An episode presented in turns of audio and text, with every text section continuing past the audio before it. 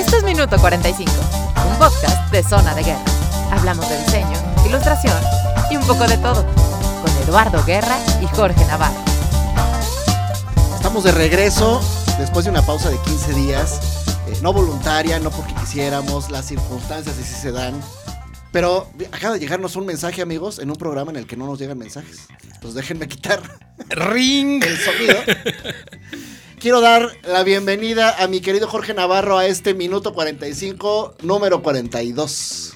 De aniversario, además. Estoy sin palabras, pero muy contento. Gracias. ¿Qué tal te fue, George, estos 15 días? Ay, tenemos novedades gratas. Vamos bien, digo, trabajando. Ajá. Ya metimos facturas. Vientos. Pero nuestro proyectito del vino caliente. Que de hecho chido. es la temporada, Sí, ¿no? la Justo temporada tiene ya- que empezar a tomar. Eh, bueno, ya hace unas semanas tendría que haber tomado como impulso para, para Sí. empezar, ¿no? Así que benditos sean los mentores. Ajá. Y este, y tenemos novedades que se están cocinando. Ah, qué bueno, me da mucho gusto. Esas novedades las puedes compartir en este episodio. En este episodio. eh, Lo dejamos para el otro. Órale, pues. Pero es que esta semana es crucial para esto. Ah, entonces más bien, pues mucha suerte, que salga todo bien. No, confiamos en que sí, porque me dijeron, ya, aviéntate. ya, órale. ¿Con quién fuiste? ¿Con Frick Martínez? No, fui con el Con- ingeniero Escalante, Ah, ok. con don Enrique, que dijo, ya, toma, aquí está el contacto. Ah, buenísimo. Buenísimo. Pues muchas Entonces, felicidades. pues, tendremos mucho queso. Jorge Navarro, quien es titular del estudio TPA, es, es co-coordinador de la compañía Stampo. Estampos, Eh, sí. ¿Cuáles son tus redes sociales, George? Este, bueno, estoy como Jorge Deje Navarro en Instagram, que es la que más uso. Ahí pueden ver parte del trabajo. Y Estampo está en Facebook. Estampo. Y Estampo Studio MX y cualquier este pedimento que nuestro amigo Kike hizo una recomendación. Ujú. Entonces, pues nos cayó un proyectito por ese lado. Ah, me da mucho gusto. Entonces, bienvenida a las redes y las amistades. Ok. Sí, porque aparte está Jorge Navarro estrenando su Twitter, amigos. Ah, sí, pero no me encanta. ¿Por qué? ¿Lo descubriste como una red social así tóxica? Lo descubrí a raíz de aquella recomendación o mención que me hicieron tú y Eric. Sí, saludos a Eric y a Boludo. Andrés Boludo Durán, Andrés que Boludo. trabaja en la plataforma Puentes. Puentes, exactamente. Entonces, yo no tenía Twitter y lo abrí, pero pues no me encanta. Soy más visual, entonces Instagram creo que es más acorde a nuestras actividades de trabajo y recreativas. Creo que conceptualizo más en visual que en texto. Es una característica que no es afín, no es común, sí. Es- Sí, de repente entonces- siento que entrar a Twitter es- tienes que entrar así como, como agachado, esquivando los trancazos. Porque Sí. vaya que se pega duro la gente, ¿no? ¿Tú tienes Twitter, Carlis? Sí tengo, hola a todos. Eh, sí, sí tengo, pero también soy como Jorge. Lo, lo veo más como informativo de Sí, es más el informativo. tráfico, el epicentro fue en. Es ¿ya como sabes? el Telex Pero, que tenía ajá, Don Gato, ¿no? Sí, pero la verdad es que no, no lo, o sea, yo no lo uso. Hace mucho que no uso como que mis redes sociales para publicar lo que estoy haciendo. Ok. Facebook es donde comparto más bien pues cosas que me gustan, pero ya publicar cosas mías ya me reservo mucho. Pero Twitter, de todas maneras, la percepción es la misma, ¿no? Es como entrar así de, ay, güey, no me vayan a dar aquí un... No, fíjate que no es por miedo, simplemente porque no, no, pues no sé, a lo mejor no, no soy tanto de compartir. ¿no? Cuestiones personales o cuestiones, eh, podría compartir cuestiones laborales a lo mejor sí, pero no, no, no soy tan fan. Te reservas tu derecho. Me reservo mi derecho, Muy me bien. reservo mi derecho, sí. Están escuchando a nuestra invitada número 42. ¡Eh! Eh, Guau. Amiga entrañable, amiga de muchísimos años, gracias, eh, compañera de, de chamba, eh, compañera en esta trayectoria llamada vida. Eh, en fin, pues podría decir un montón de calificativos. Gracias, Eh, Carla Ladrón de Guevara, que nos acompaña esta semana. Ay, hola a todos. Bienvenida. Muchas gracias, chicos. Muchas gracias, porque además me tocó un, un episodio bien padre de aniversario. Muchas felicidades. Y de muchas Su noticias. primer aniversario, de muchas noticias. ¿no? Serás madrina de pastel. Seré madrina. Ah, sí, traje el pastel. Este, y espero que lo disfruten. Carlita nos hizo favor de traer un pastel, amigos, que eh, pro- pueden verlo en Instagram. Espero que sí. Y envidiarnos. Envidiarlo, sí, pero la verdad es que está delicioso. O se suman y este, en el siguiente aniversario, pues aquí nos vemos. Exacto. Espero que ellos lo traigan, ¿no? Ah, claro. Ah, sí, Sí, sí, claro, sí. claro. Ah, Y antes de seguir, quiero dar la bienvenida también a Fernando Martínez de BMP Black Media Production. Nos saluda desde el otro lado de la ventana. Él se encarga de ayudarnos a hacer la grabación de este podcast para posteriormente producirlo y después hacerlo llegar hasta sus hogares a través de la, eh, de la magia del internet, del Spotify, del Anchor. Fíjate que me piden, eh, un usuario me pidió que si puede escucharlo en iTunes. Según yo, la liga está en, en Anchor. Me da la liga tanto en Spotify como en Anchor.fm. Ajá. Y me pone la liga de iTunes. Pero al momento de que yo lo quiero correr en iTunes, no corre. Me pone ahí que hay ciertas restricciones con mi país y no sé qué historia. Entonces, el caso es que no podemos correr en iTunes.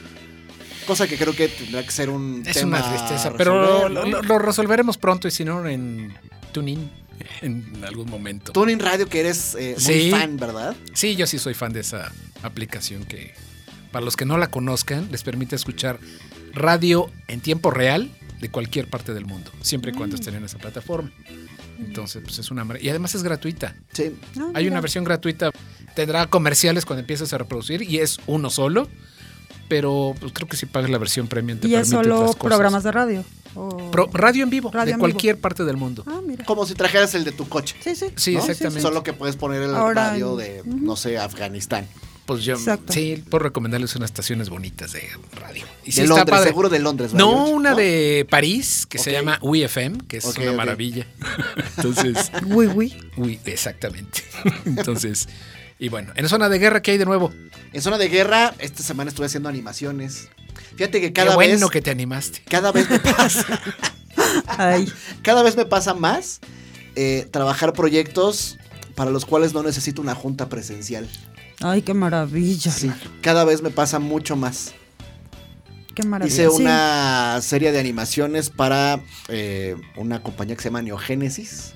Ajá. Mi contacto fue una exalumna del CIP, que le mando un saludo a Jessica Berenice. Y de hecho no intercambiamos ni siquiera teléfono. O sea, todo fue por mensaje. Todo fue por correo electrónico. ¿No será un bot? Y este, y todo ha salido, todo ha fluido perfecto. El anticipo, me, ya metí mi factura. Mm, Todo ha salido como debería ser en el siglo XXI. De hecho, hace ratito estábamos platicando fuera de micrófonos, Carlis y yo, de cómo ha estado fluyendo el, el trabajo. Más adelante este, platicaremos bien, bien a profundidad de, de dónde anda Carlis. Pero en concreto en la universidad, los cambios de hábitos, eh, y etcétera. Sí.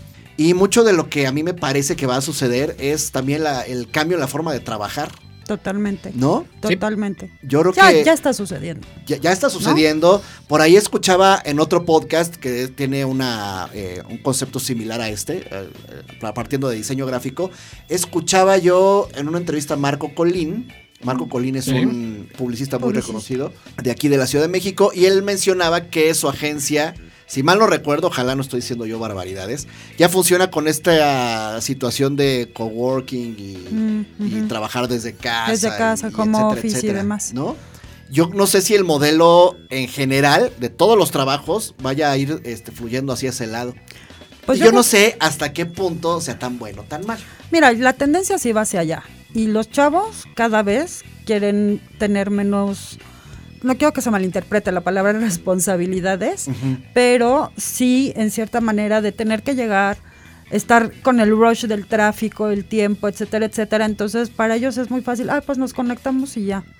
¿no? Creo que ahorita también la transición de nuestra generación a las nuevas generaciones está eh, teniendo como ciertos conflictos en ese sentido, ¿no? Porque de pronto los chavos, o a- por ejemplo a mí me pasa que algunos proveedores o socios estratégicos me dicen, ay, te mando, ya no, ya no me preguntan si quiero la reunión de cuerpo presente, Ajá. Ajá, o por teléfono, o no por teléfono, por Skype y lo que sea. Sino que ya nada más tengo uno en particular que siempre me dice, ah, te mando el- la liga para que te conectes. Ajá. Yo en lo personal, la verdad es que no me molesta, Ajá. pero sí he conocido personas que como que si no te estás viendo a los ojos en presencia, pues, sienten que no es tan, no es la misma seriedad de la reunión. A mí la verdad es que me acoplo muy bien y muchas veces, pues sí, para ahorrarte el tráfico y demás, pues está más, más padre, ¿no? Sí. Y sí, y sí creo que la tendencia va por allá. O sea, y creo que también tiene sus pros y sus contras, como dices, ¿no? Los pros en el sentido de que puede ser mucho más productivo, Porque Sí, cuánto claro. tiempo perdemos en traslados, tiempo en ¿no? O en esperar a que te atiendan o cosas así. Los contras es que pues sí, nos estamos volviendo totalmente impersonales. Por eso yo dije ¿no? hace ratito, no sé hasta qué punto sea bueno o sea malo. Exactamente, porque ya no puedes establecer, yo creo que relaciones eh, tan profundas o de largo plazo. Justamente ahorita escuchándolos, pues muchos de los contactos que ustedes están mencionando, de que si el exalumno, que si el amigo, que el de la universidad, etcétera, El etcétera. señor Escalante el señor. Escalante, Ajá. etcétera, etcétera. Pues ese tipo de relaciones requieren de un trato Sí, claro, de relaciones directo, públicas. de relaciones públicas, de poder. Entonces, creo que tiene como esa dualidad. Sí, hasta qué punto llegar como a un equilibrio, ¿no? Porque entiendo yo perfecto el tema de los traslados. Hace unas semanas, con mi ex jefe Eduardo Simbrón, que le mando un saludo, no sé si Eduardo Simbrón escucha el podcast, pero le mando un saludote. Salió una oportunidad de una, con una agencia, que es que me escapa el nombre ahorita de la agencia, desafortunadamente, fíjate. Eureka creo que se llama. Una agencia que está en la, en la colonia Condesa y por el Palacio de Hierro. Saludos Palacio de Hierro si nos escuchan, ojalá nos patrocinen. Aquí estamos. Eh, me invita Eduardo Simbrón a participar en un pitch. Al ratito hablamos del pitch. No, Este, sé tu manera para de un giveaway de, eh, de Google, de Google México, haciendo un juego de mesa, ¿no? Ok. Entonces me dice, la junta es en la agencia a las 4 un martes. Órale pues. Ahí pasó por Eduardo Simbrón, nos pusimos de acuerdo para solo llevar un coche.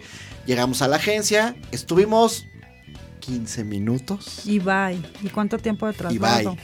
De regreso, eh, me quedaba Eduardo de camino, digo, no es reclamo. De hecho, nos fuimos este, después él y yo a echar un- una cerveza, en lo que nos poníamos de acuerdo. Pues sí, porque aparte de Eduardo Simbrón hace años no lo veía, Claro. ¿no? Y me voy. eh, una vez que dejé a Eduardo, de ahí a Tepepan, que es la, la casa donde tengo el estudio, eh, aquí al sur de la Ciudad de México, dos horas. Increíble. Increíble. Entonces, quitando el, el tema de la junta, tampoco ya fui productivo para mis otras cuentas, Por supuesto. ¿no? Entonces, por supuesto que se vuelve un tema, sobre todo en una ciudad tan grande. Pero si es una ciudad grande que tiene concentrada una buena parte del pastel del negocio de las artes visuales, pues entonces se vuelve un tema la logística de los trabajos, ¿no? Yo no sé si recuerden en agencia, en TV Azteca, en cómo era la logística y los beneficios que podrían ser eh, que en ese momento de la historia hubiéramos trabajado como se pretende o como se quisiera trabajar de esta manera. Yo creo que también hay que jerarquizar, ¿no? La, la- la- la importancia que tiene la reunión. Si es una primera reunión, a lo mejor, pues sí deberíamos de conocernos Sí, claro. físicamente. Sí, creo que es, es ¿no? vital. Si es una, si es una revisión donde, o sea, si es una presentación donde ustedes como artistas vayan a hacer la primera presentación, creo que también es importante. Pero en una reunión de seguimiento a lo mejor cambian las cosas. No sé qué piensas, George. Sí, suscribo ahí. Y bueno, mi ejemplo más inmediato es Saltexa, que sí tenemos muchas reuniones por correo, pero sí hay cosas muy puntuales que hay que Claro. revisar en persona. Incluso para evitar las distracciones de pues del teléfono mismo, las notificaciones y el WhatsApp y todo eso. No es lo mismo estar en cada quien en su lugar, pero estás sí con un ojo al monitor, porque generalmente son videoconferencias, pero estás pendiente también de Bueno. lo que te llega. Te voy a decir algo, en las reuniones de cuerpo presente es lo mismo, ¿eh? Porque todo el mundo está en el celular, está revisando que si el WhatsApp, que si ya le llegó el correo, etcétera, etcétera. O sea, creo que, que es de ese mal no nos libramos ni estando en la junta sin, sin estar. O sea, a mí me ha tocado clientes, que además se me hacen muy majaderos, ¿verdad? que les estás presentando y ellos así, en el celular, ¿no? Revisando sus Ah, sí, correos y todo. No te están pelando, no están entendiendo. Y al final terminan diciéndote, ay, pues es que no sé, no estoy seguro. Pues no, no estás seguro porque, Porque no, no pusiste entendiste, porque no pusiste atención, ¿no? Entonces, pero sí creo que, o sea, sí creo que hay más distractores, que, o sea, pero también depende de uno el que te enfoques y puedes estar, te digo, presente o no. Pues sí. No Bueno, prefiero yo. convencido. eh, bueno, es que A lo mejor Tengo también porque la somos de la vieja escuela. Yo no sé si disfrutes más una, una reunión presencial. sí.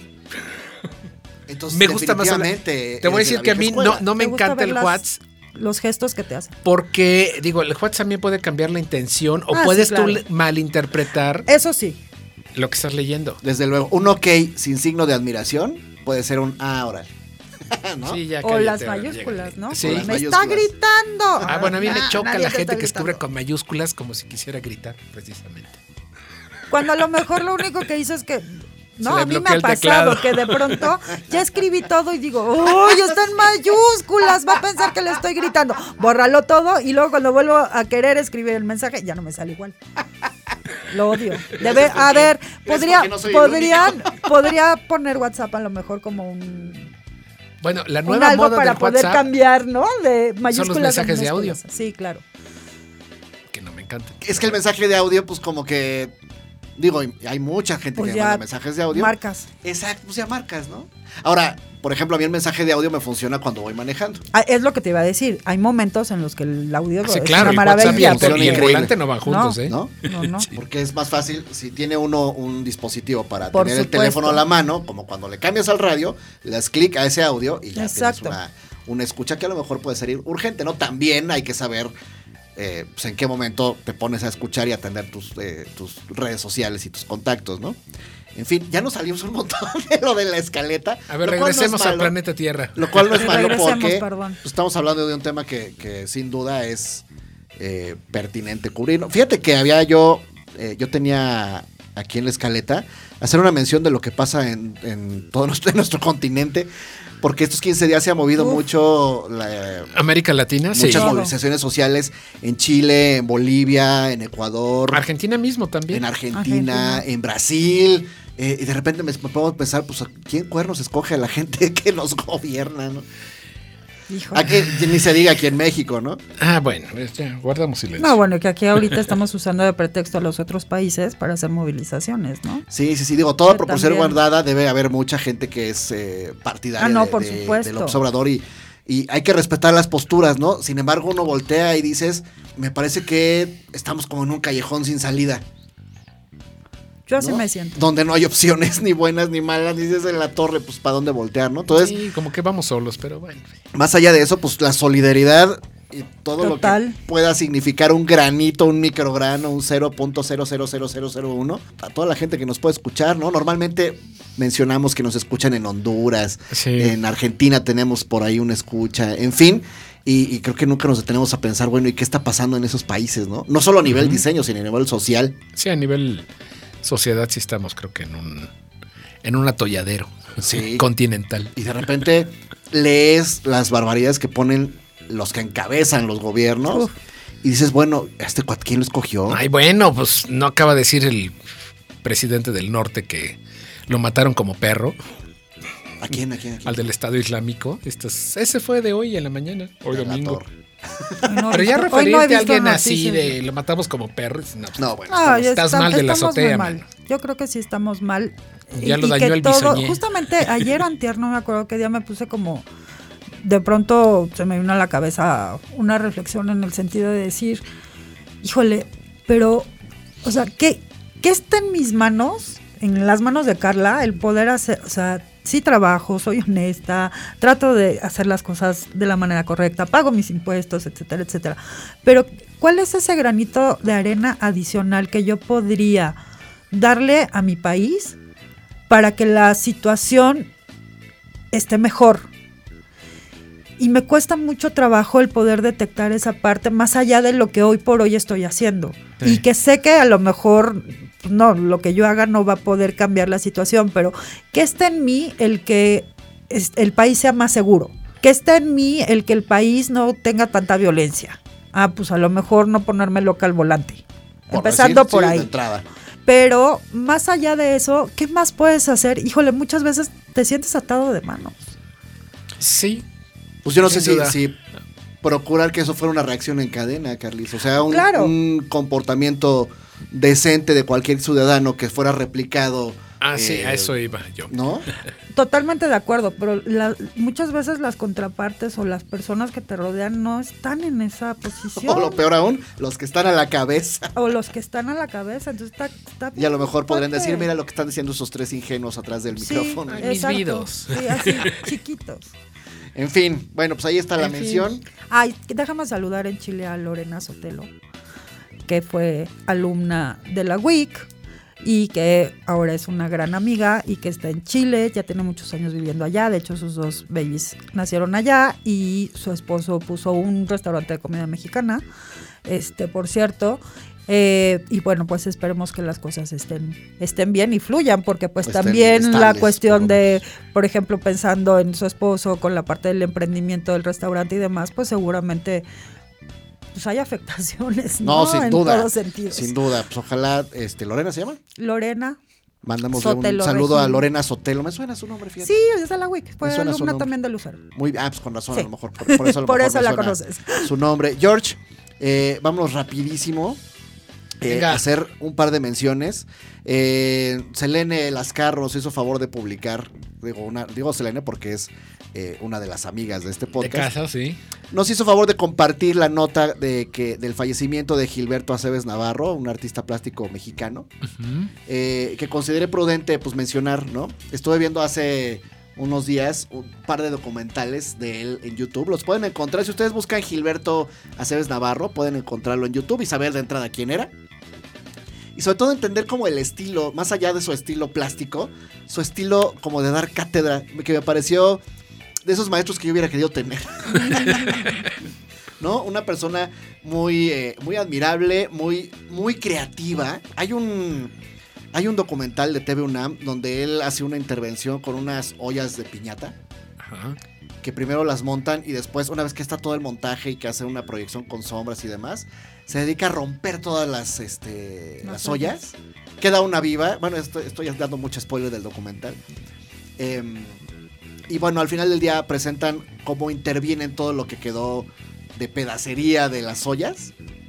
Hacen un montaje que me pareció increíble. Vale mucho la pena verlo. Y él menciona una frase que se me quedó en las veces que la apunté aquí, que es sobre el dibujar, que dice, dibujar es un camino que no tiene bordes ni tiene bardas. Exactamente. Y este, pues da inicio en su entrevista como una gran parte de los que han venido a este programa, que es yo comencé dibujando de niño y todos los etcéteras que vienen de ahí, ¿no? De las historias Sí, que hemos las- escuchado aquí, ¿no? De yo comencé dibujando. Entonces, también es una proyección de, híjole, ¿hasta dónde puede llegar una persona con esa fascinación por no detenerse por dibujar? ¿Tú dibujabas, Carlis? Sí, no, no- nunca fui buena, ¿no? Eso dices tú. Tal vez, pero, pero sí, yo era más de iluminar. Ajá. Creo que no tanto dibujar como de iluminar y hasta la fecha lo hago. Iluminar. Ok, que, que Y ese me es- relaja mucho. que esa es la cuestión, ¿no? O sea, seguir y seguir y seguir trabajando para ver hasta dónde te lleva el dibujo, La práctica te hace experto. ¿no? En el caso de, de Gilberto, pues lo llevó a trabajar como con David Alfaro Siqueiros, por ejemplo, ¿no? Encuentran ustedes mucha información de- del señor. Decía Selenita, que le mando un saludo, debería tener un homenaje en Bellas Artes eh, y me dio mucho gusto ver en, en, pues, los siguientes días que sí lo tuvo, que tuvo un homenaje en Bellas Artes después de que fue su pues su velorio a nivel personal con su Sí, familia, sí, sí. tuvo su homenaje, entonces pues eso es una nota que, que me daba ganas de compartir y de entender pues uno de tantos artistas plásticos que uno puede encontrar eh, información en las redes sociales, documentales padrísimos, eh, que para mí son poemas visuales, ¿no? Fíjate que ahorita, justamente ayer fue el concurso de ofrendas en, en la escuela donde trabajo y uno de los equipos de artes visuales, está la, la licenciatura de artes visuales y gestión cultural, sin comercial, este, pero... ¿Qué escuela es? Ítaca Escuela Superior de Negocios. Ah, perfecto. Este está en San Jerónimo, Saludos, la calle de Porfirio. Porfirio Díaz número 50. Eh, justamente hicieron la ofrenda en honor del maestro Toledo. Y el tapete que hicieron Era una de las obras del maestro Toledo. Ok. Y escribieron como, lo hicieron muy lindo, la verdad. Este, luego te mando la foto para, Porfis. para que la, la publiques y, y- y demás. Está, no sé si te tocó Dora Cristina, creo que sí. Sí. ¿No? Titis hizo un cuadro, un retrato del un maestro. Toledo. No sabes qué bonito estuvo. Eh, bueno, está el cuadro. Y, y la verdad es que, pues sí, de pronto el- estos pequeños homenajes que a lo mejor no se hacen tan extensos ni nada, pues también cuentan, ¿no? También por cuentan supuesto, sí, y por que, supuesto. que las que las mismas chicas, porque ellas eligieron el tema, ellas eligieron toda la, de- la idea creativa de cómo iban a hacer la, la ofrenda y demás, pero pues te da gusto ver cómo, cómo la juventud también le, le rinde honores a grandes maestros, ¿no? A- a- honor a quien honor merece. Exacto. Sí, que los conozcan aunque sea cuando se vayan.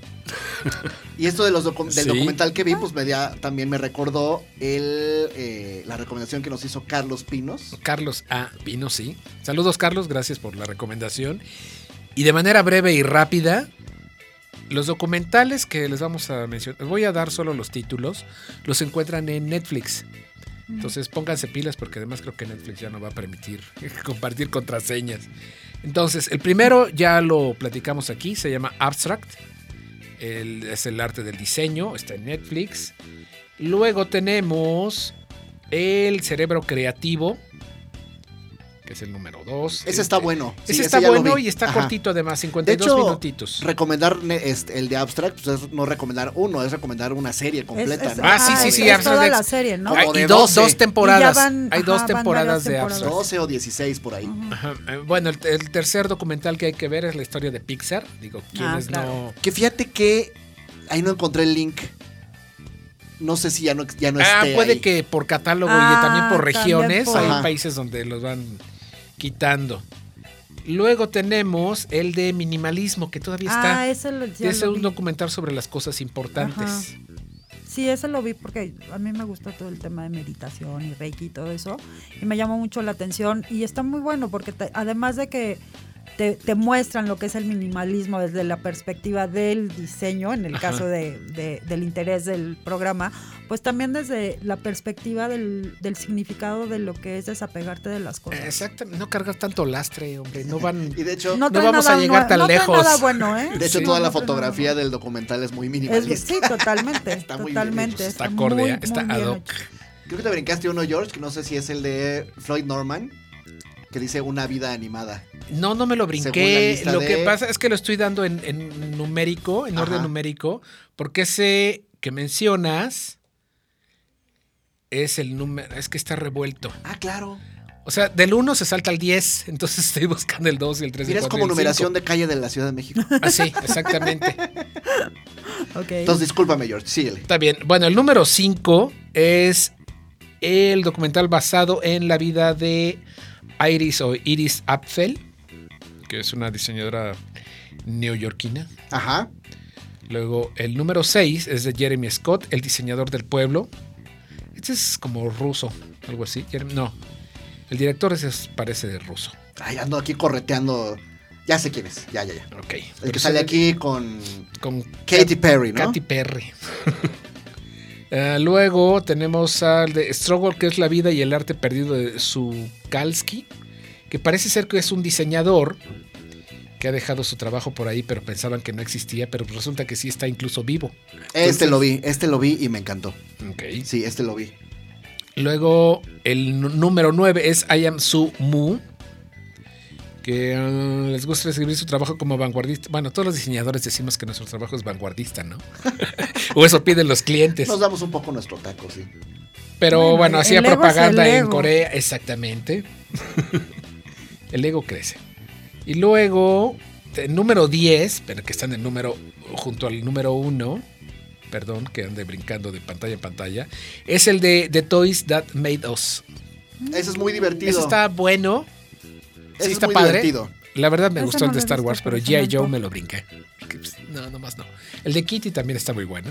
Entonces, De sí, juguetes que, que ya van de salida, ¿no? Yo no sabía que la Barbie ya no se vende aquí en México o está a punto Bueno, de, creo que hasta van a cerrar de- la de dejar fábrica. de fabricarse ¿En Barbie. serio? Aquí en México, sí. Wow.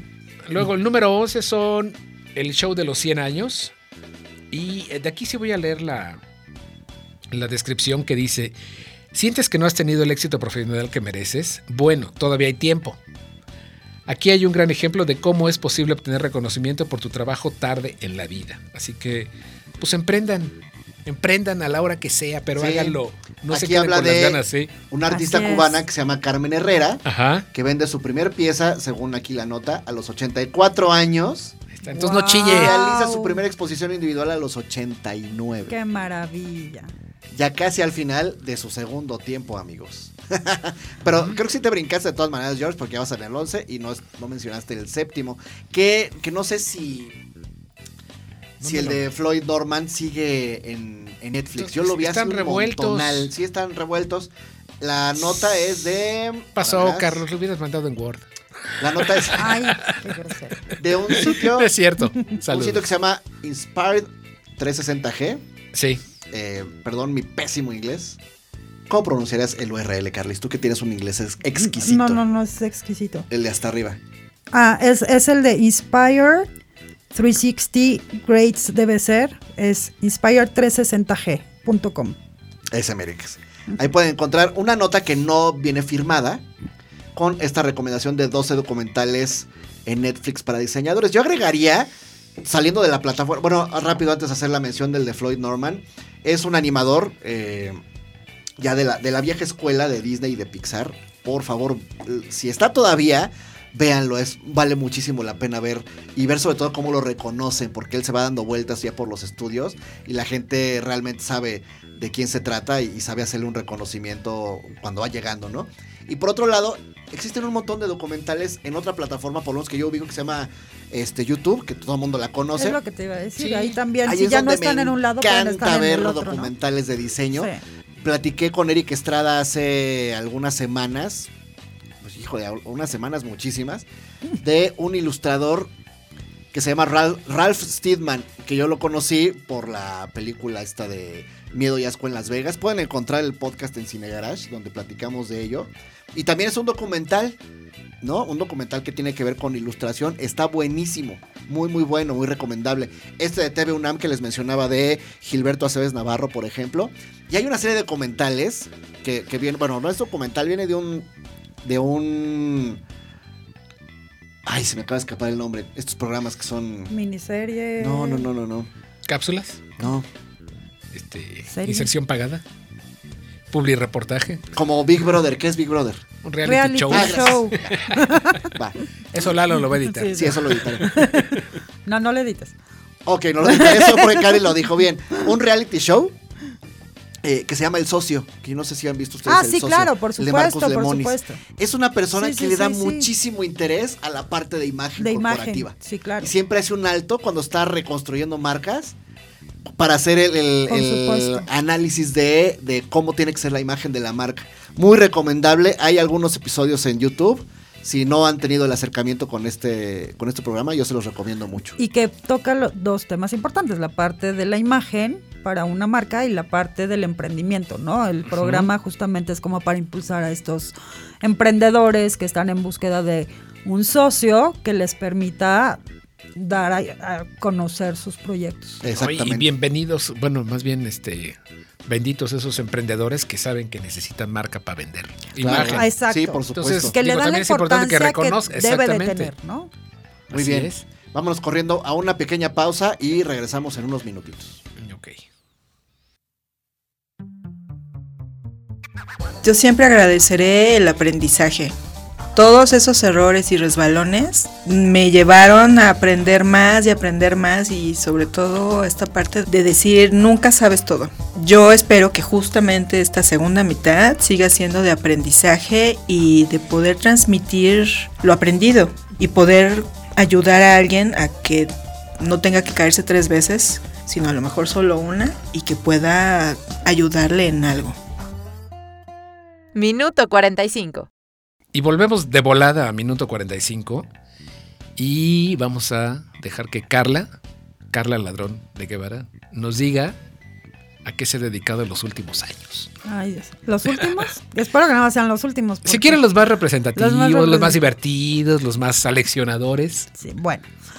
mi carrera ha sido enfocada en agencias de publicidad, solamente 21 años profesionalmente. Hace cinco años y medio que no estoy en agencia, pero hemos tenido proyectos en los que pues tiene que ver toda la parte del manejo de agencias de publicidad, justamente en Ad Coaching and Training con Lalo y con Lucero, en, en algunos proyectos. Y actualmente estoy como coordinadora de promoción y admisiones, justamente en la escuela que mencionaba yo hace rato, es Ítaca Escuela Superior de Negocios, y doy de pronto clases, cursos, capacitaciones, etcétera, etcétera, en, en otras instituciones o donde me invitan, ¿no? Este, pero pues básicamente toda mi carrera ha estado enfocada en servicio a clientes dentro de agencias de publicidad. Ok. Eh, agencias en las que he tenido la oportunidad de colaborar. Mi primera agencia fue McCann Erickson, manejando la cuenta de Coca-Cola. O sea, nada más. Ahí nomás. Fue una fue, fue como Aviéntate mi novatada. Sí, fue fue la verdad fue que McCann es una gran escuela. ¿no? Eh, nos ¿Y tocó Coca-Cola una época y Coca-Cola, no, bueno. Lo que Fue le tu siga. doctorado. Fue mi doctorado. O Actualmente sea, toma Pepsi. Sí, no. No, fíjate que no tanto. No, soy muy, muy de, de tatuarme las marcas. Me consta, amigos. Sí. Me consta. Sí, este, pero, digo, no literal tatuado, pero sí. No, no, no, entiendo, o sea, adopto las marcas y solamente hubo una marca en mi vida que sí dije, no. Creo que un año no la consumí. Ok. De tan mala experiencia que tuve con ella. Pero del resto, sí, sí me las, me las tatuó y hasta la fecha. Pero sí, Macán y Coca-Cola fueron una experiencia, pues detonaron muchas cosas, ¿no? No, desde luego. Porque además fue un, fue como un curso integral. ¿no? Y este, e intensivo de cómo hacer el manejo de proyectos dentro de una agencia de publicidad. O sea, yo me acuerdo que la primera semana que estuve ahí en Macán, y me dijo el que era mi jefe, Tony, ponte a hacer el estatus, pero nunca me dijeron que era el estatus de qué trataba. Me acuerdo que yo me sentaba enfrente y decía, ¿qué es esto? No Parecía tengo ni novatada, idea. ¿no? Sí, y obviamente llegaba a mi casa llorando literalmente de que, ¿qué, es- qué estoy haciendo? Sí, Porque me van a dije que sí, pero ya después pues ya empiezas a fluir, ¿no? Empiezas a fluir y las cosas empiezan a caminar. De ahí estuve en Arredondo de Aeropublicidad, Ok. he estado en Publicis Dialogue, en Wunder. Wunderman. Mi paso por Wunderman fue muy chiquito. ¿Fue discreto? Fue muy discreto eh, por una cuestión meramente contractual, Ok. ¿no? Eh, pero pues la verdad es que sí. Pero pasamos razón. por ahí. Yo también Pasamos pasé por un despachito un par de Exacto. meses.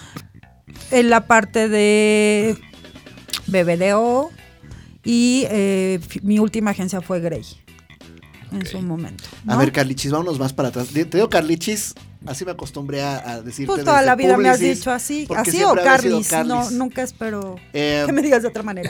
Yo a, a- a Carlita tengo el gusto de conocerla desde Calla, mi calla, primer día de, de la, la universidad, universidad. allá por el lejano 1992. Carambas. Exactamente. Eh, mi esposa y yo tuvimos la fortuna de estar en la misma escuela, ella en la escuela de comunicación, yo en diseño, entonces pues, evidentemente nos veíamos, ¿no? Correcto. Entonces una vez que, que- que pude escaparme a su escuela para ver cómo lo estaba yendo, pues estaba ya reunida con, con seis chicas, bueno, ella y otras cinco, ¿no? Porque nos conocimos el día del examen de admisión, no, o de la inscripción, no me acuerdo. En la fila empezamos a platicar y, ah, sí, pues yo voy a comunicación. Ay, sí, yo también, que no sé qué. ¿Y qué salón más es que elegir? Y no sé qué. Y nos tocó a las seis en el mismo. Entonces, ya para el primer día de clases, Pues, fue suerte, ya ¿no? estábamos como, o sea, ya, ya nos identificábamos, ya sabíamos quiénes éramos. Qué suerte, porque andar en un salón así donde cuesta trabajo. Donde no conoces a nadie, Sí, absolutamente. es bastante, es complicado. es bastante incómodo. Eh, antes de eso, Carlis, eh, ¿qué te lleva a estudiar ciencias de la comunicación? Sástelas. Este. Hasta el teléfono, Brito. ¿Se va? Pues mira, mi mamá, he de confesar que mi mamá siempre me decía, ¿por qué te gusta ver más los comerciales que los programas? ¿No? Yo no sabía, yo no sabía que, ¿no? Este, pero sí, creo que siempre me gustó ver más los comerciales que los programas. Entonces, como que yo creo que desde ahí traía la cosquillita de comunicación, publicidad, etcétera, etcétera. ¿Qué me lleva a eso? Pues el, el- el- ver que me gustaba todo lo que tenía que ver eh, con, con, con comunicarte con los demás, ¿no? El, eh, muchas personas me decían que ya tenía yo facilidad de palabra, siempre he hablado mucho. Y eh, entonces estaba yo entre relaciones públicas, etcétera, etcétera. Pero cuando encontré la carrera de comunicación, encontré que tenía yo la posibilidad de poder involucrarme durante la carrera en eh, diferentes aspectos para poder saber cuál era mi camino final. ¿No? Entonces encontré en la, en- en la licenciatura en comunicación que podía yo tocar diferentes aspectos del campo de la comunicación y de ahí poder decidir cuál era el Sí, que yo iba. Porque, por ejemplo, Sí. siempre tuve claro que el televisión no me gustaba. Ajá, ¿no? hacer televisión. Hacer ni televisión, producir, no, ni no, nada. sí, como que es- esa parte nunca me llamó la atención, pero la publicidad sí. Tuve oportunidad de hacer radio, en. Radio Educación, cuando hice mi servicio social, Claro. con Gerardo Gómez, que también luego le mandaré la liga para que me escuche, porque él siempre me manda la liga para que yo lo escuche. Ah, buenísimo. Saludos a en la Gerardo. WIC, a Gerardo Gómez. Y, eh, y eh, estuve ahí haciendo mi servicio social y bueno, pues aprendí como un poco el, el ambiente de, de lo que era el radio, pero siempre tuve muy claro la, la publicidad. Creo que Charlie, nuestro maestro de publicidad en la universidad, también detonó algo en Lucero, en Nora y en mí, que somos las tres que nos fuimos por el, el mundo de la publicidad en su momento. Eh, detonó algo que pues, seguramente ya estaba ahí, pero él, él, él no se encargó como de darnos el empujón. Él fue el que nos abrió las puertas en Macán. ¿no? Primero a Luce, después a mí, después se integró Nora. Y este. Y pues eso fue lo que me llevó. La verdad es que fue bastante. Y todo fue fluyendo. Creo que la vida misma te va llevando para donde tienes que ir. ¿Y cómo fue tu sensación al incorporarte a Macana, una agencia grande?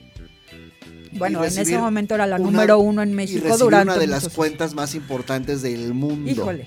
Em, la verdad es que sí, pues no lo pensé. No lo pensé en el sentido de que, pues claro que quiero, ¿no? Es una, la oportunidad que se me está brindando de entrar a la agencia número uno en México con la cuenta más importante que era Coca-Cola. Cuando yo fui a la entrevista, no sabía para qué cuenta era, evidentemente.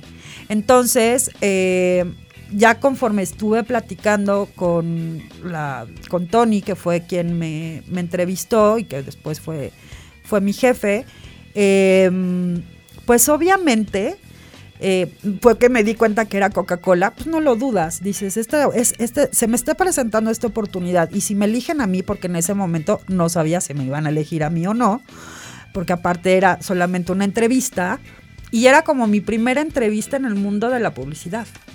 Híjole. ¿no? Entonces, pues, entre la ingenuidad de la edad, la ingenuidad de que es la primera entrevista grande que vas a tener, como que también esa parte te ayuda mucho a ser muy tú, ¿no? Y bueno, al menos Sí, yo sí, sí, sí, siempre así lo he manejado. Y entonces tuve la fortuna de que me eligieran y entré a trabajar. a- te digo, la primera semana lloré y lloré mucho. Y Coca-Cola fue una, una cuenta muy, muy complicada porque dentro de Coca-Cola mismo, corporativo, había personas muy complejas, clientes complicados, no había Ujú. clientes fáciles, bueno, no- creo que no hay un cliente fácil, pero fueron grandes maestros sin que ellos supieran lo que después iban a dejar en mí. Ok. Entonces, sí, fue, fue fuerte, fue fuerte. De hecho, también me tocó tener, eh, después de que, si, o sea, entro yo a Macán, Tony era mi jefe, mi jefe directo, pero después hacen una reestructuración. Y la verdad es que me toca una jefa un poco compleja, de estas que me decían diario, pues no te puedes ir si no tienes, si no dejas todos tus pendientes hechos. Lo cual me llevó a estar casi tres meses saliendo entre una y dos de la mañana de la agencia, ¿no? Y en- entrando a las. Entrando, ah, no, pues tenías que entrar a las nueve. ¿No? O antes, porque me acuerdo que en una ocasión una de las clientes de Coca-Cola quería ver la campaña, la única hora a la que podía era a las 7 de la mañana, Bolas. ¿no? Entonces, eh, en Macán me tocó dos veces no salir. No, no ir, no Ay, irme a dormir a mi casa. Ajá. Así literalmente. ¿No? Entonces, llegas a presentar a las 7 y la señora llega a las 8 porque, híjole, es que era la el único día y lugar, el único espacio que tenía para irme a cortar el cabello. Y no, y todos así con cara de muertos, vivientes, ¿no? Pero pues la señora era la clienta, un, toda una institución dentro de, Sí, la señora Coca-Cola. ¿no? Este, La señora Osito. y pues no puedes hacer nada.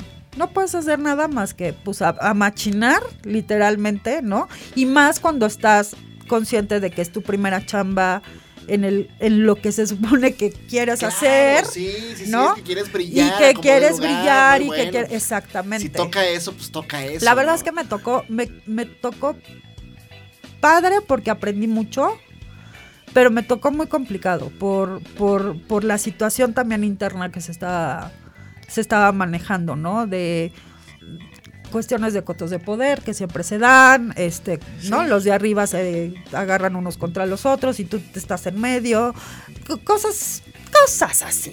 Pero la verdad es que fue una gran escuela. Coca-Cola. Coca-Cola sería la cuenta que más te ha demandado de tu tiempo y de tu intelecto. Yo creo que sí. No, lo que pasa es que cada una te demanda tiempo, intelecto, todo, pero de cada una vas aprendiendo cosas diferentes. Desde porque luego. cada una tiene una dinámica diferente, tiene una forma de trabajo diferente. eh, cada cliente es diferente también. Entonces también ahí tienes que usar un poco la psicología para poder entender qué es lo que está esperando cada cliente. A mis alumnos siempre les comentaba yo, les comento. De pronto en el mismo equipo, manejando la misma cuenta, tienes a dos personas diferentes. Y son personas que cada una piensa diferente y está esperando ver cosas diferentes, aunque sea lo mismo. Es lo mismo, pero no es igual. Pues sí. ¿no? Entonces, tienes que entender también para tú, y sobre todo en servicio a clientes, poder guiar al equipo dentro de la agencia de, bueno, esta persona va a querer ver esto desde esta perspectiva, pero esta otra la va a querer ver desde la otra perspectiva. Entonces, eh, pues vas, a, vas desarrollando diferentes habilidades de acuerdo a los clientes. Tal vez sí fue la más demandante porque en ese momento era mi primera, mi primer acercamiento. Se juntaron ambas situaciones. Exacto. Y la verdad es que sí, sí fue, sí fue complicado. Sí, es un cliente demandante. En un momento, en el, uno termina la licenciatura pensando que sabe todo, ¿no, George? Ay, qué lejos estamos de eso. Y sin embargo, Sí. Te- es como cuando es como si te aventaran encuerado al zócalo. Anda, anda usted. Sí. Así de, pues sí, pero no, no sabes nada, no sabes No un carajo. Exacto, No, no, no. ¿No? exacto. Es, es- es momento de que te pongas a, a aprender a los trancazos. Exactamente. Eh, yo, yo recuerdo eh, maestros muy buenos, recuerdo también maestros muy teóricos. eh, y recuerdo momentos en la universidad donde, donde dejas pasar esa información. Porque como chavo, te da flojeras asimilar. Eh, tenemos Porque estás pensando en un montón de otras cosas. y exceso de soberbia. Y exceso de soberbia, de creer que lo sabes todo. Sí, Por claro. supuesto. Una y de vez- que no necesitas de nada ni de nadie. Eh, Una vez que terminas y que no vas por el 10, sino vas por ese pez gordo, hijo, man, sí, los trancazos Claro que sí. Son tremendos. son tremendos. Son tremendos, son tremendos, porque además no te... Yo no tuve un maestro que me dijera, la vida allá afuera no es fácil, ¿no? Como que cada uno te pone su materia desde el color de rosa, Ajá. para que te vayas involucrando, enamorándote, etcétera, etcétera. Pero nadie te, te enseña a ver la realidad de cómo están las cosas afuera. Entonces, yo, por ejemplo, con los alumnos, que me tocó posteriormente dar clases también en la WIC de publicidad y en otras, otras, muchas otras escuelas, gracias a Dios, que aparte me encanta, este, pues de pronto les digo, a ver, chicos, si no se ponen las pilas, están jodidos, en Sí, pocas sin palabras. duda, sin duda. ¿no? Porque nadie nos enseña a enfrentarnos a los trancazos con los que nos vamos a- a enfrentar. Y sí, cada quien tiene que trancasearse y caerse y levantarse y demás. Pero tampoco se vale, creo, que les quieras poner todo de color de rosa, porque no es así. No, no, no. Ni para el y luego trabajo es ni para la peor, vida. y luego es No. peor, ¿no? O sea, no, porque no te das cuenta de todas las implicaciones. Y hoy, hoy por hoy, pues está todavía peor la situación, ¿no? Yo aquí en, en Ítaca lo que hacemos es que preparamos a los chavos para ser emprendedores. ¿Ok? Es una bonita Van desarrollando dirección. un proyecto de negocio mientras van estudiando la licenciatura. ¿Ok? ¿Por qué? Las estadísticas son clarísimas. Número uno, hay más población que fuentes laborales. ¿Ok? Número dos, si no buscamos el no contratarnos para cumplirle el sueño a alguien más, ¿quién nos va a cumplir nuestros propios sueños? Nadie. Por eso hay Eso una gran, gran, gran Eso está- eh, oferta de freelance, porque Exactamente. buscamos eso. Y, y número tres, porque pues también, o sea, es un hecho de que los grandes corporativos, un Coca-Cola, un Nestlé, y se los digo muchas veces a los, a los chicos, ¿qué pasa? Pues si tienen cinco plazas, son cinco plazas, no van a abrir más plazas para que, ay, sí, es que tanta juventud que está sin trabajo, pues no pueden hacerlo, ¿no? Entonces tenemos que buscar cómo rascarnos con nuestras propias uñas. Exactamente, y, de- diversificar y un- dedicarte también a algo que si que encuentras el trabajo, qué bueno. Pero si no lo tienes, tienes un proyecto que desarrollaste Por supuesto. y que puede llevarte a otros campos. Y sobre todo te voy a decir Sí. algo, que más adelante ellos sean los creadores de las fuentes laborales y que eso es lo que va a lograr darle un crecimiento al país al final a del este día. país. sí. El, más del 50%, casi un 60% de el producto interno bruto del país es por los emprendedores. Sí. No es por los grandes corporativos. Pepe y Toño. ¿no? No es por, por todas estas grandes empresas, o sea, no es Slim, no es Ricardo Salinas, no es Azcárraga, No, él no, No, o no sea, menos, pobrecito. sí, no, pero vaya, hablando de la idea que tenemos, ¿no? De eh, entrando en esas empresas, ya la hice. Pues no, no la has hecho porque además cada vez los sueldos están peores. Muy sí, las prestaciones ya no existen. Un Sambors. Etcétera, etcétera. ¿Tiene cuántos te gusta? ¿100 mil empleados? Por supuesto. Pero pues el sueldo es, Es, es sí. mínimo. Además que mira, a ver, ¿qué prefieres? ¿Ganar cinco pesos cada mes? ¿O tener cinco clientes o tres clientes de esos cinco pesos que te triplican en automático tus ingresos? Pero el problema es que culturalmente, No nos la creemos. no, desde nuestros papás nos obstaculizan esa parte. A ver, desarrolla ahí porque eso sí está interesante. Te voy a decir por qué, porque, y digo, yo porque lo vivo, lo vivo día a día, ¿no? Con los chicos. Los papás, hay el caso de, de un, de un ya egresado de, de la escuela, Juan Carlos Castillo. Eh, te quiero mucho, Juan Carlos, aunque tú no lo creas. Pero Saludos, escucha, Juan Carlos. Que cuando terminó la carrera, le decían sus papás, ¿y cuándo vas a empezar a buscar trabajo? Entonces me decía, a ver, ellos me pagaron la carrera, ¿no? Él estudió Mercadotecnia y Dirección de Negocios.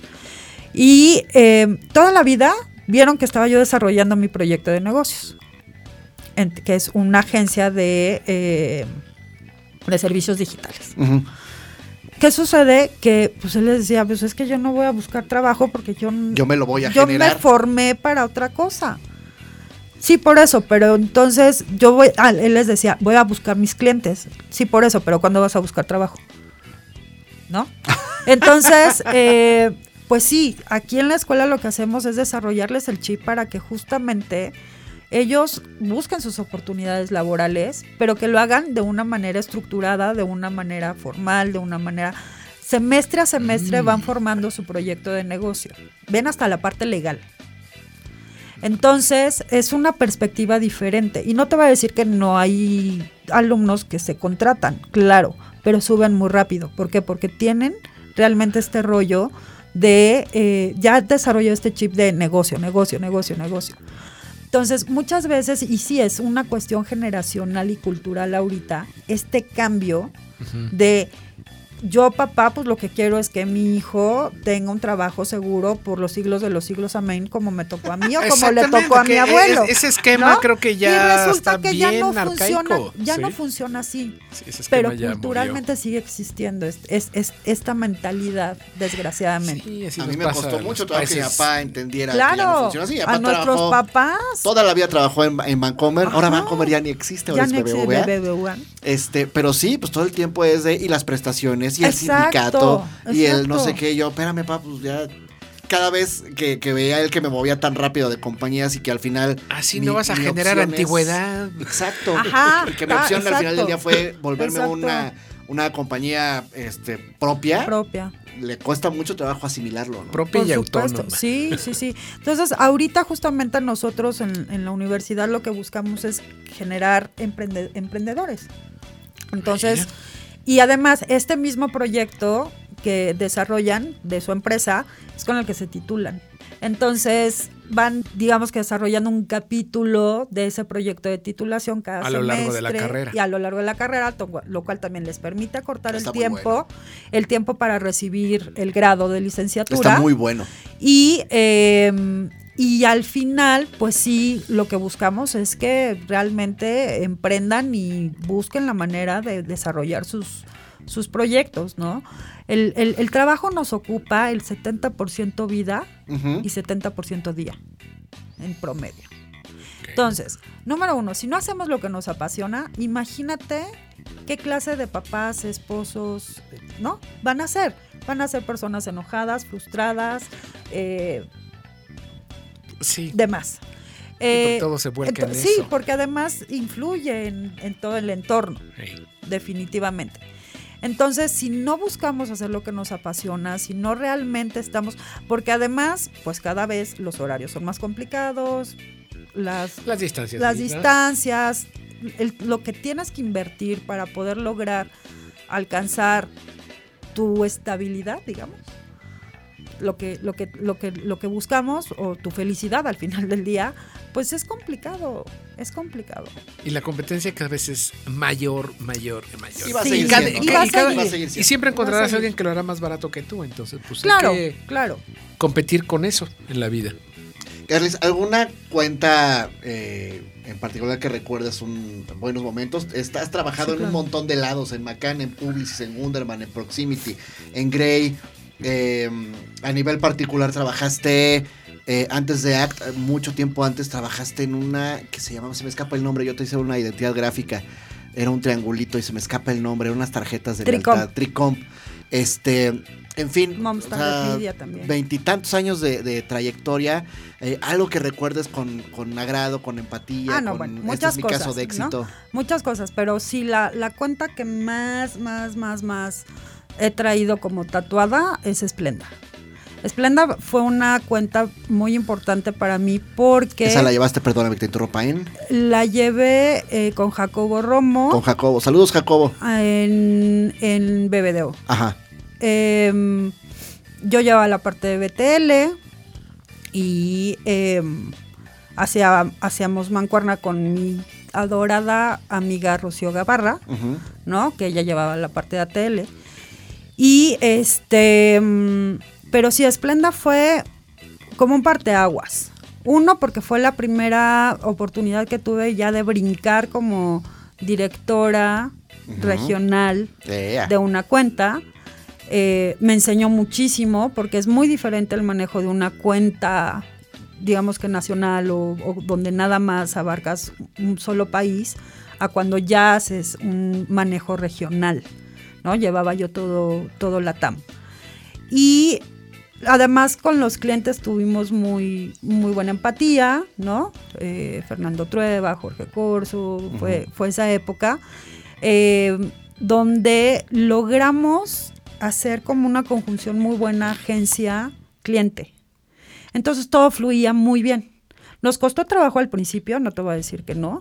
¿no? Este, hubo, sí hubo gritos, hubo sombreras, este, hubo, hubo, hubo ciertas situaciones eh, de tensión, pero ya una vez que encajamos, híjole, no sabes qué padre relación de trabajo y, y todo fluyó muy bien durante el tiempo en que ellos estuvieron, ya después ellos salen del- de la cuenta y ya llega una persona nueva y es volver a empezar de cero. Desgraciadamente también de parte del cliente, cada vez que se cambia es no, darle el, el chip es no le vamos a dar continuidad porque todo lo que se hizo antes estuvo mal. Ufa. Sí, conozco- los gobiernos Sí. piensan así. O sea, Traigo, es- traigo mi es- equipo. Ajá, traigo mi Pero en equipo, realidad es mientras los traigo mi engranes se forma de acoplan. pensar, traigo-. Y, ¿Sí? y, y, lo, y, y, por ejemplo, la persona que quedó eh, era es extranjera. Ujú. Y el manejo de la cuenta en el extranjero es diferente a un LATAM. Entonces, pues sí, ella quiso venir a revolucionar, evolucionar como sea la marca. Y este, y todo lo que estábamos haciendo y que ya teníamos una continuidad y que ya teníamos años haciendo para construir la marca desde una perspectiva más eh, latina, Más latina, etcétera. dicen. etcétera, etcétera, se cambió por completo. Y ya no fue lo mismo. Pero la época que viví en su momento fue padrísima, padrísima. Además de que este, sí hay ciertas marcas que te marcan. Claro. Y creo que Splenda, por ejemplo, para el manejo regional, fue mi mejor escuela. ¿A qué países te llevaron no solo Esplenda, sino todo el resto de cuentas que llevaste? Argentina, a Chile, a Colombia y a Estambul. En Estambul. Oh, un día que estuviste en tres continentes, ¿no? Al mismo El tiempo. último día que estuvimos en, en Estambul, ya, ya estábamos por nuestra cu- cuenta, ¿no? Pero sí, en, ahora sí que desperté en, en la parte europea, fuimos a visitar la parte asiática y ese mismo día me regresaba yo a, a México, entonces regresé a Europa para tomar el avión y aterricé en América. Fue el 15 de septiembre más largo de mi vida, obviamente. ¿Y tu relación con directores de arte? Pues fíjate que siempre fue, fue buena. Dentro, yo, yo creo que a mí algo que me ha servido mucho en la vida es la ingenuidad. ¿Ok? Ojo, estoy diciendo ingenuidad, no otra cosa. Sí, sí, sí. Porque Nadie pensó otra sí, cosa. No, no, no. Eh, Jacobo Romo justamente siempre decía, mamá, acuérdate que es mejor que digan que eres una perra a una pendeja. ¿Ok? Entonces, pues sí, son grandes aprendices, sí, tiene toda la razón. Entonces, creo que mi ingenuidad en el sentido de que yo nunca le voy a tirar mala onda a nadie, porque espero que nadie me tire mala onda a mí, me ha llevado por dos caminos muy claros.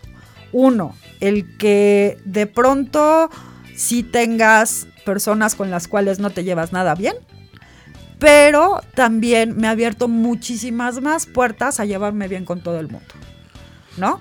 A pesar de, eh, de que pues te vas también forjando un carácter fuerte porque lo tienes que hacer, ¿no? No en balde Carly Krueger. Este... Su alter ego. Sí. Bueno, tu alter ego. Lo, lo que pasa es que sí, de pronto también tienes que ser muy firme, tienes que ser, ¿no? Contundente y Sí, porque- porque, a ver, servicio a clientes es es compleja la figura porque eres la cara del cliente dentro de la agencia y la cara de la agencia con el cliente. Entonces tienes que jugar este doble papel donde por una parte, o al menos eso es lo que a mí me ha tocado o, o como he decidido a lo mejor jugar, donde pues sí, por una parte vas representando a la agencia con orgullo y, y diciendo pues esto es lo, el trabajo que podemos lograr como agencia. Y cuando regresas a la agencia decir pues soy el representante de esta marca aquí adentro. Claro. Siempre he tratado de mantener muy buena relación con los equipos con los que he trabajado. La mayoría de las veces, yo creo que el 98% de las veces me salió muy bien. Y no es que me saliera, pues siempre nos llevamos bien. Pero sí, tampoco te voy a decir que todo fue Miel sobre hojuelas. no, por supuesto que no. Y lo que pasa es que también, no sé si es una cuestión cultural, pero con eso de que el mexicano todo nos lo tomamos personal, ¿no? Sí. No sabemos distinguir entre la parte laboral con la relación personal. Híjole, a veces esa es la parte complicada, creo. Claro. Que por Sí, ejemplo, Somos, somos jarritos de tlaque. que por ejemplo, algo que yo amaba trabajar con los argentinos justamente era eso. Le presentabas la campaña y si la aborrecía, desde el minuto uno te decía, bye, no la quiero, no me gusta, trabaja en otra cosa. Es una mierda. Ajá. Sí, correcto, Pero te quiero. pero te quiero. Pero, por ejemplo, el- el- los clientes en, en México, ay, perdón, a lo mejor me van a odiar que lo diga de esta manera, pero pues es la verdad, justamente por este rollo de todo lo que lo tomamos personal y demás, o se van a darte un no tres meses después, cuando tienes que salir en dos semanas con la campaña, y entonces ya durante las dos semanas ya no dormiste como agencia, ¿no?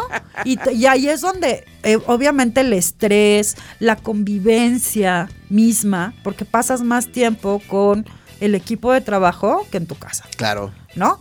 Entonces se- te vuelves como una familia, pero te vuelves como de pronto maestros totalmente de vida, pero también de este, de este estrés puede salir mu- muchas complicaciones. Deberían ver a Carla. Sí, es el movimiento ese exactamente. tipo de- de Perdón. O sea, es, estar en familia, pero a punto del divorcio. Exacto, Sí. totalmente disfuncional. George, se nos echa el tiempo encima. ¿Tienes algo más que preguntarle a Carlis? A Carl- ya lo preguntaste tú y le iba a, sí, a pues, sí, preguntar, porque yo lo desconozco, cómo era la relación del- del director de arte con la gente de cuentas. ¿Cómo conciliaban ellos esa, pues ese filtro? Pero bueno, ya contestó, este, pues sí, a ella le toca un papel doble. Defiende los intereses del cliente, pero también tiene que pues, sustentar lo que la agencia está entregando Sí, al yo no sé por qué los de cuentas no van con un casco de fútbol americano para Sí. aguantar eh, los trancazos de un lado y del otro. Sí, yo tenía esa curiosidad. Carlis, y antes de que nos despidamos, que el tiempo ya se nos está terminando. Ay, se eh, me pasó rápido. Ah, no, sí, siempre pasa, siempre pasa. Em, este programa tiene como concepto el minuto 45 como la medianía de un juego de fútbol comparado con la medianía de una persona, de la edad de una persona, ¿no? Limitándolo a 90 años, pensando que del 90 en adelante estamos en tiempos extras. Ok. Entonces, eh, entendiendo que estamos de entrada, entrando a nuestro segundo tiempo. ¿cómo describirías tu primer tiempo? No, yo ya estoy dentro del segundo tiempo. Yo lo sé, pero ¿qué tal te fue en el primero? El primero bien, Ajá. O sea, altas y bajas, como con todo, pues como todo, ¿no? Este, ahorita la verdad es que el segundo tiempo cuesta un poco más de trabajo, porque también es un hecho de que si tú no emprendes tus propios proyectos, es un hecho de que ya no te van a contratar. Ok. O sea, te quieren sacar del partido. Te sacan del partido. No te quieren, te sacan del partido. Ok. ¿ok? Y ha, ha sucedido con muchas personas de nuestra generación. ¿no? Que ahora pues buscamos otras alternativas, nuevos horizontes, que también está padre, Claro. no está mal, pero sí es un hecho de que es un, un medio de gente joven.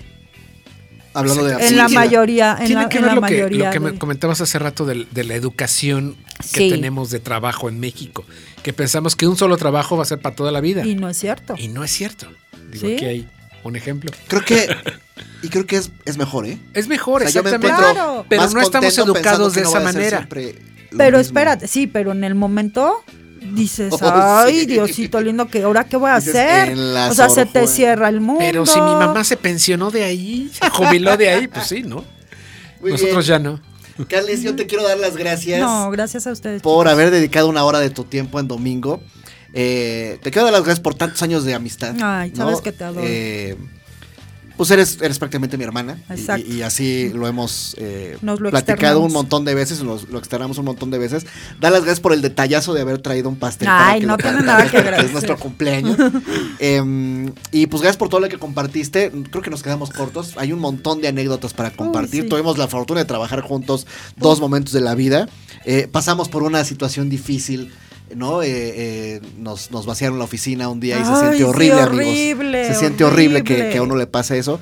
Nos tocó vivirlo juntos y lo sobrevivimos y este pues aquí estamos, ¿no? Y la vida sigue. Y la vida sigue. Y la vida sigue y felizmente pues la vaciaron, pero pues no estábamos ahí. Exacto. Entonces nos toca estar haciendo este recuerdo y estar haciendo esta reflexión y estar diciendo gracias por haber venido. No, gracias a ustedes por haberme invitado. Cuando quieran vuelvo a regresar sin ningún problema. Estoy feliz y encantada de la vida. Perfecto. Gracias, George. y felicidades. No, Carla. Muchísimas gracias. Un placer verte.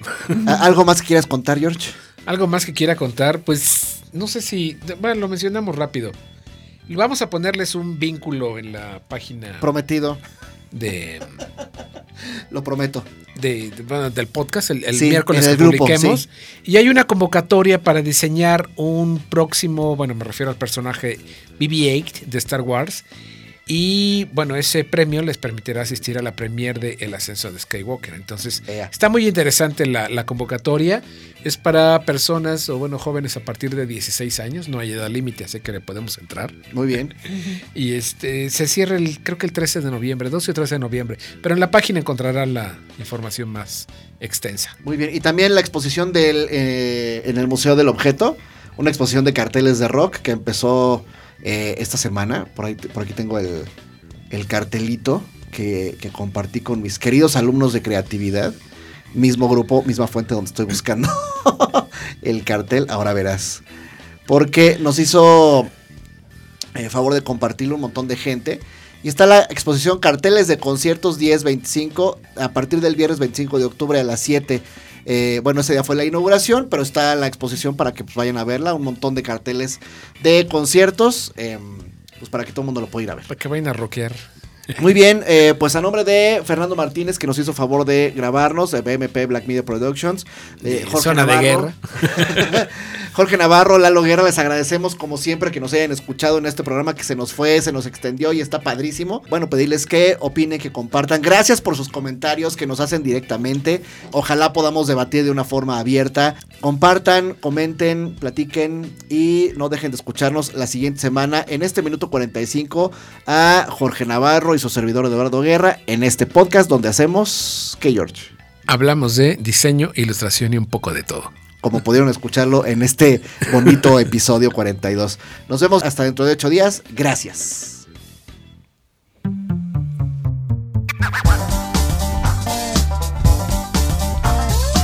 Esto fue Minuto 45.